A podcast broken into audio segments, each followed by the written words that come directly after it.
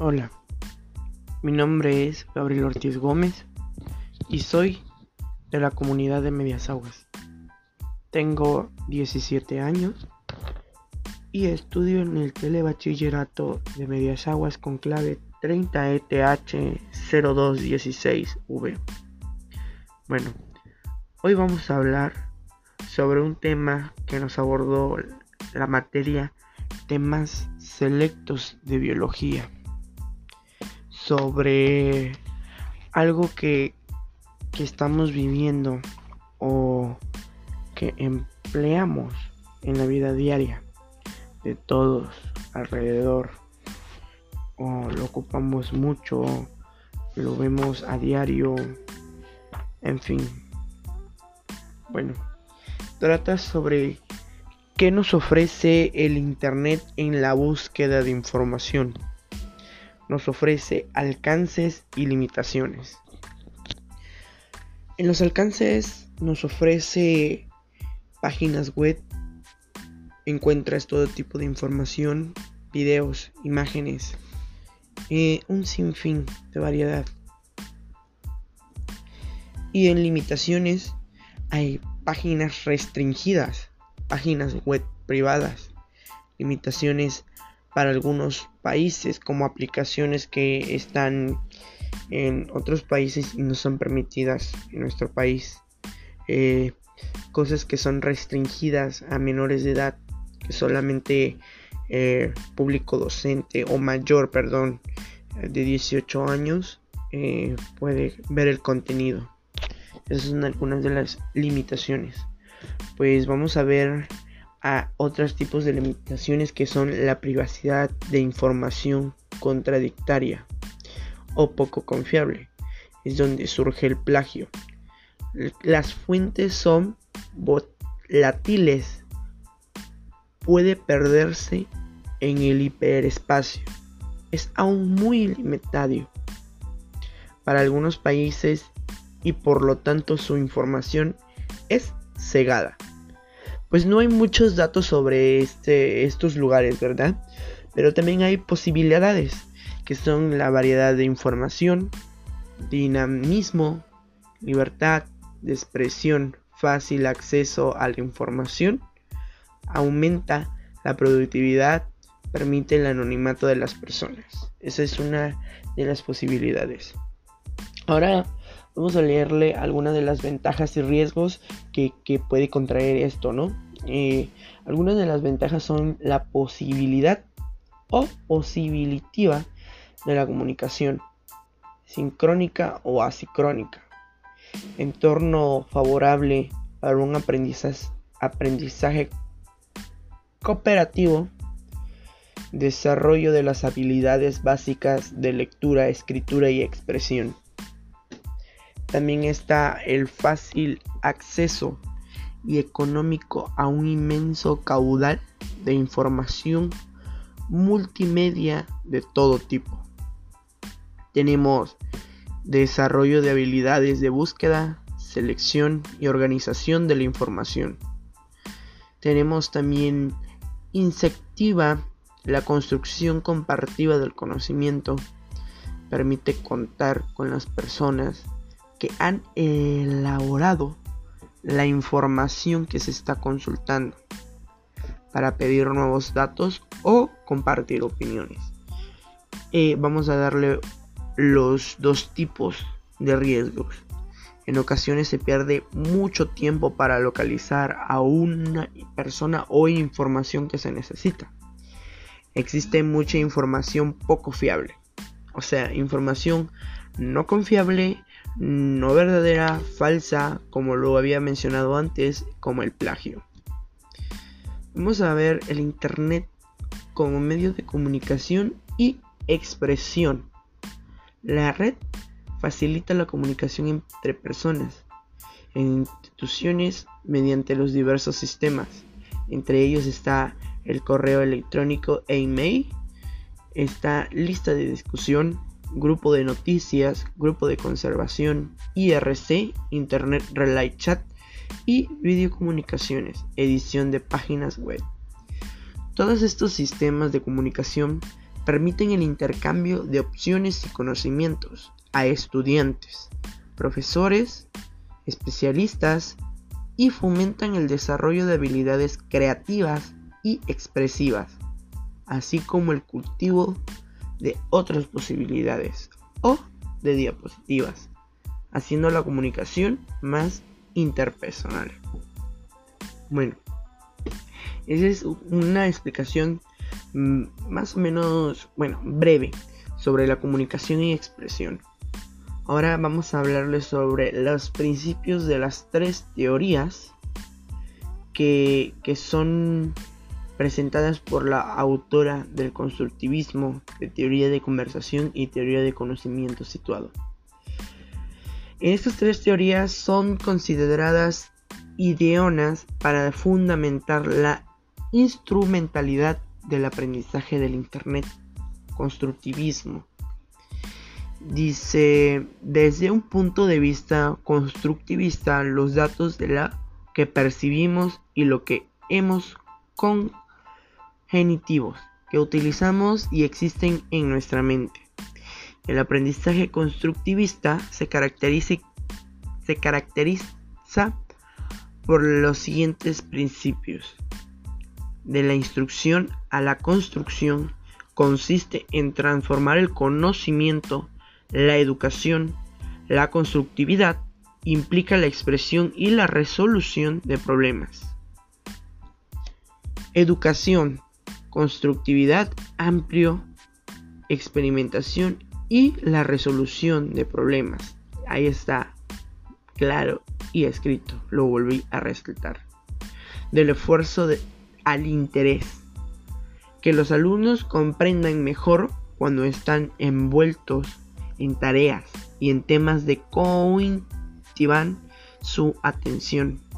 Investigan lo que interesa a sus alumnos elaboran un currículo para expandir sus intereses de la audiencia a la autonomía.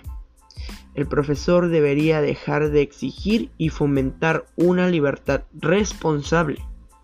La autonomía se desarrolla a través de la interacción recíproca, de la congregación o corrección a la cooperación.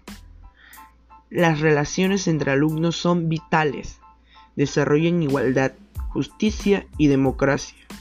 La Internet presenta rasgos de un entorno de aprendizaje constructivo en un sistema abierto, guiado por el interés, indicando por el aprendiz o intelectual y conceptualmente provocador.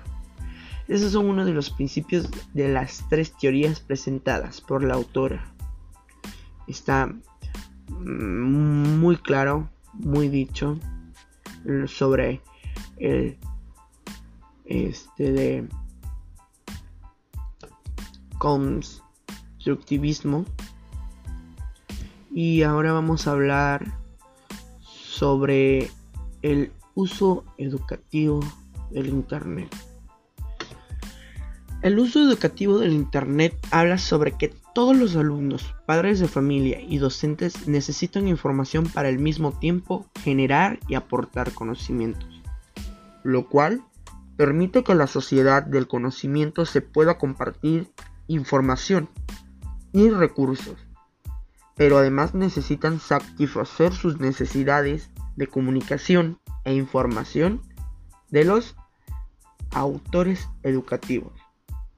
Además, permite favorecer el aprendizaje permanente en los alumnos. Un ejemplo de su aplicación del ámbito educativo en la educación a distancia.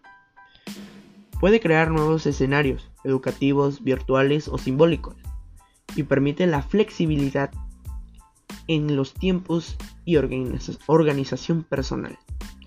Ese es un uso educativo del Internet, como lo estamos escuchando. Podemos nos permite, nos dice claramente que nos permite la flexibilidad, los tiempos y la organización personal en las en que podemos crear también escenarios educativos virtuales o simbólicos. Ahora vamos a ver sobre teoría de la conversación y teoría del conocimiento situado. Bueno, en teoría de la conversación es aprender un fenómeno social, la adquisición de un nuevo conocimiento, el resultado de la interacción de gentes que participa en un código o en un diálogo y aprende un proceso dialéctico en el que un individuo contrasta su punto de vista personal con el del otro hasta llegar a un acuerdo. Esa es una de las teorías de la conversación. Que nos podemos poner de acuerdo, podemos llegar a un acuerdo. La teoría del conocimiento situado es el conocimiento, es una relación activa entre un agente y en el entorno. Y el aprendizaje ocurre cuando el aprendiz está activamente envuelto en un contexto instruccional, complejo y realístico. No solo aprender, sino también al pensar en situado. Gibson enfatiza que se aprende a través de la percepción y no de la memoria. es algo muy bien dicho. Que, que no se aprende de la memoria, se aprende de la percepción. Y, y, ahora vamos a, a ver sobre qué significa percepción. Bueno, el significado de perfección es el primer conocimiento de una cosa por el medio de las impresiones, impresiones que comunican los sentidos, recepción de una cosa y especialmente de una cantidad. Así es que ahí está, que es la percepción. Lo podemos entender muy claro. Ahora vamos con la efectividad pedagógica. En la efectividad pedagógica, los profesores es cuando el uso de Internet puede ayudarles a reducir su sentido de aislamiento y fomentar su autonomía. El acceso libre puede construir un reto para los partidarios del control curricular. Para los alumnos, la Internet puede otorgarles un mayor protagonismo y hacerles asumir un, papel más activo en el proceso de adquisición de conocimientos. La Internet constituye una invitación abierta a la enseñanza activa donde los estudiantes son recipientes y generadores del saber. Tanto profesores como alumnos necesitan entrenamiento para dominar el arte de la búsqueda autodirigida.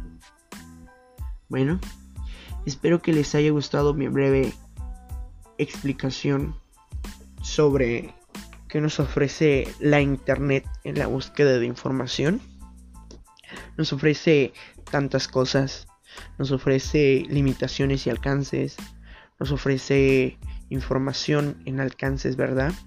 Nos ofrece cosas que, que a lo mejor sí sabemos, pero nos deja como que más enfatizado en el tema, nos abre una noción o algo más simple, algo más este de ejemplar, ¿no? Como que nosotros nos, nos, nos interactuamos con la internet, como que somos amigables. Y las limitaciones tenemos que ser cuidadosos. Tenemos que utilizarlo de una manera correcta, precisa, no no hacer plagios o meternos a páginas privadas, ya que en esas limitaciones también está como el sistema de paga, que eh, ahorita en la actualidad hay que YouTube eh, está YouTube Premium es que tenemos que pagar. Entonces esas son como limitaciones que nosotros a veces eh, queremos pagar entonces hay que tener cuidado. La internet sirve para muchas cosas, pero nos afecta. Porque a veces nos piden nuestros números de tarjeta, mm, tarjeta bancaria, y ahí pagamos, damos todas nuestras nuestro, nuestros datos y inclusive nos pueden robar de esa manera. Así es que debemos de ser precavidos, pensar antes de actuar. Eso es lo que les puedo decir yo. Y espero que les haya gustado. Eh, mi nombre es Gabriel Ortiz Gómez. Tengo 17 años. Y provengo de la comunidad antes mencionada, Medias Aguas, Veracruz. Y se encuentra al suroeste del el estado de Veracruz. Bueno, espero que les haya gustado y nos vemos hasta la próxima.